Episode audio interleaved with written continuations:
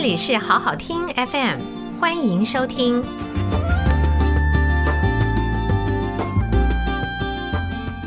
企业传承与领导。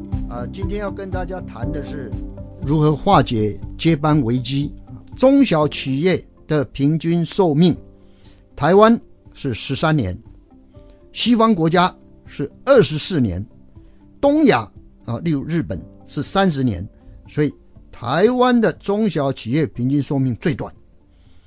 OK，呃，第二个，我再给大家一个数据啊，全球企业传承比例啊，呃，能够传到第二代的百分之三十。传到第三代的百分之十三，传到第四代的百分之三，所以要能够这样代代相传，其实按照统计来讲是不容易的。在东亚的企业传承的比例，能够传到第二代的大概百分之十五，能够传到第三代的大概也是百分之二，好，跟刚刚才报告的数字可能又更少一点哈。好，在东亚可能又更又比全球要少一点。那么呃。如果企业家族的传承的前后那几年哦，可能股票市值啊都会会跌，这个跌的多少呢？呃，据有一位教授哈，范伯宏教授，他专门在研究那个家族传承。那据他的统计啊，家族企业传承的前五年到后面三年哦，就前五家后面三年这八年当中。股票市值平均跌幅会达五成，呃，这是刚才讲到的这个东方的情况啊。因为纽约世贸大楼啊，它跟世贸大楼本身就是很多企业总部之所在啊，然后它周围也有很多企业总部啊。好，九幺幺事件那一刹那之间夺走了多少高阶主管？有报告指出啊，有一百七十二位以上。副总级以上的企业领袖瞬间消失。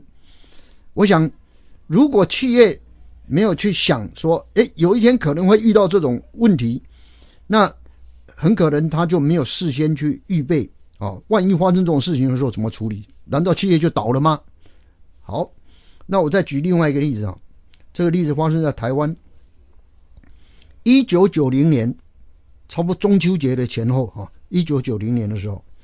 这个台湾有一一个这壳牌石油，壳牌石油在台湾呢，在台湾的公司啊，因为壳牌是荷兰跟英国的公司哈，壳牌石油公司在台湾。那么一九九零年的时候，他们就办了这个日月潭的旅游，我想因为是中秋节的缘故，结果不幸翻船了。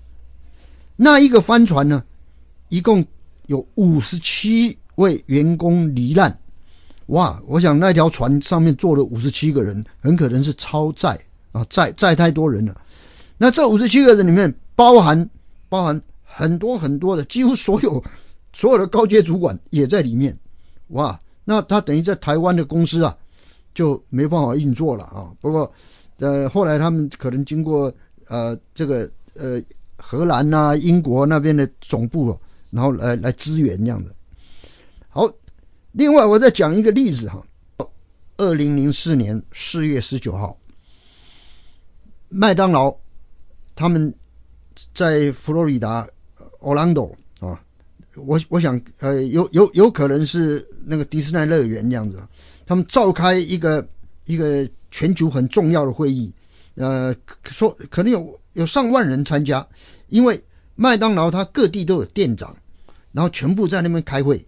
那这是一个非常重要的会议啊，呃，也可能两年才一次。那所以董事长啊，还有好多董事啊、执行长啊、总都大官们都在那边开会。结果没想到啊，四月就是二零零四年四月十九号那一天，呃，一大早一大早，这位董事长兼执行长啊，叫 Kenta Lupo，竟然快到凌晨的时候，心脏病发作，六十岁。就突然走了，啊，正在开会的，正在呃，等于到那个地方去开会，而突然之间走了，那个时候是凌晨五点，于是呢，总经理就打电话告告诉与会的重要的这些干部说，董事长刚刚睡觉中了，这个心脏病发作过世了。那那时候是凌晨五点，哇，这个董事长兼执行长啊，董事长兼 CEO，这个突然之间走了。那一般来讲都会怎么样呢？哦，OK，那我们就开始进入遴选的过程吧。那总要有一个程序吧，然后呃，总要找某人代理吧，代理，然后再开始组织遴选委员会等等的，然后再选新的董事长吧。可是他们说不行啊，然后先开会。于是呢，五点钟通知这个一个不幸的消息，六点四十五分，在场的八位董事就已经进入会议室了。那另外四位董事没有参加那一次的这个到佛罗里达的这个开会，所以他们用视讯加入，所以等于十二位董事都在开会了啊。然后他们说啊，我们有三个选择，第一个，我们今天不要做决定，OK；第二个，我们先指派代理执行长；第三个，我们今天在股市开盘之前就决定了谁新的正式的。董事长人选，他们说我们选择第三项，在股市开盘之前，也就是说，这在这短短的啊两两个多小时，我们就要选出新的董事长兼执行长。果然，哦，他们很快的就在这两三个小时当中，他们就选出了呃一个叫做贝尔的贝尔的新的执行长，因为他呢四十三岁。四十三岁，啊，刚过世那个是六十岁，四十三岁。他说呢，呃，这个贝尔呢，他已经在这位董事长身边已经很很很久了，而且是我们培养的这个接班人。于是他们就在股市开盘之前宣布董事长过世，同时呢也宣布继任人选已经出来了。贝尔这位新的董事长接任不到一个月。竟然发现他已经得到了直肠癌，而且已经扩散了。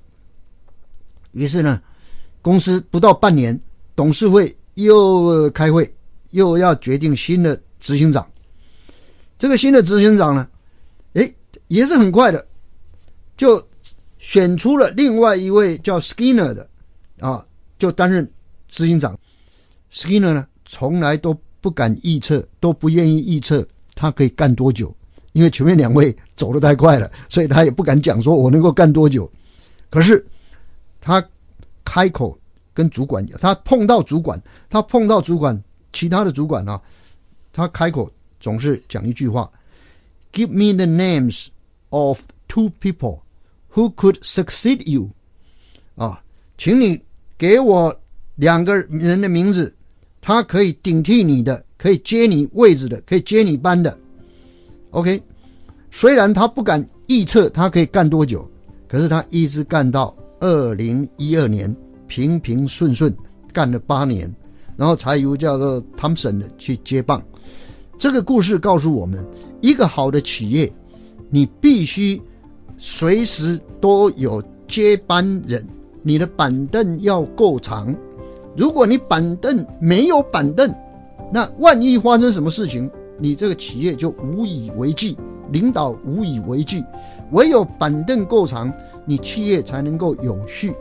好，谢谢各位，我今天就讲到这里，谢谢。谢谢收听，请继续关注好好听 FM，记得帮我们分享给您的亲友，祝大家平安健康。